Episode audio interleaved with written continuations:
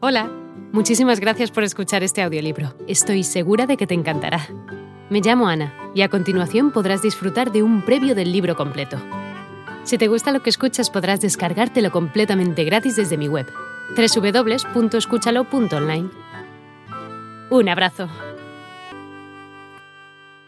En 1934 fue elegido presidente de México y bajo el lema de México para los mexicanos, llevó adelante una política de nacionalizaciones, incluyendo la de los ferrocarriles y especialmente la del petróleo.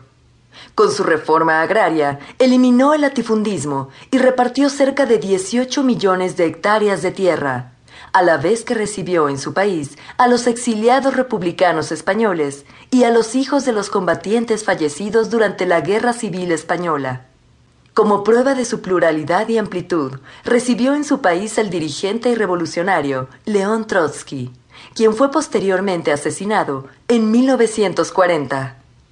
Lázaro Cárdenas ha dejado un legado importante y convirtió a México en un país respetado en el escenario político internacional, con cuya muerte se cerró un capítulo trascendente de la historia de México.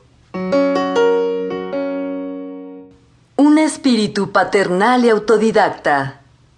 Lázaro Cárdenas del Río nació el 21 de mayo de 1895 en la comunidad de Jiquilpán, Michoacán, un estado agrario ubicado al centro oeste de México, en el seno de una modesta familia de provincia, conformada por don Damaso Cárdenas Pinedo y doña Felicitas del Río.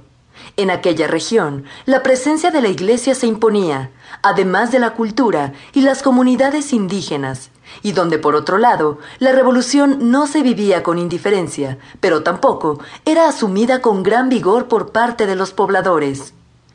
De pequeño, Lázaro tuvo trato con los indígenas, ayudó a su abuelo a cultivar su écuaro de dos hectáreas y pronto se familiarizó con el poder y los abusos de la clase terrateniente que circundaba su entorno. En efecto, la hacienda de Guaracha, famosa en Michoacán, estaba a pie de su casa.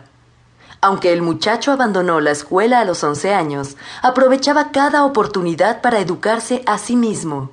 Era un reservado autodidacta y leer ampliamente a lo largo de toda su vida, especialmente textos de historia, fue el sostén de su familia desde los 16 años, después de perder a su padre, por lo cual debió pasar largas y arduas jornadas en el campo para mantener a sus siete hermanos, todos menores que él, tres hermanas, Angelina, Josefina y Margarita, y cuatro hermanos, Damaso, Alberto, Francisco y José Raimundo.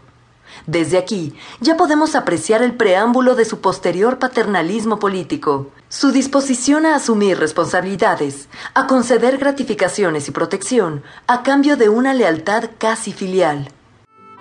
Hola de nuevo. No está mal para ser solo una pequeña muestra, ¿verdad? Si te ha llamado la atención, recuerda que encontrarás este audiolibro completo y gratis en www.escúchalo.online.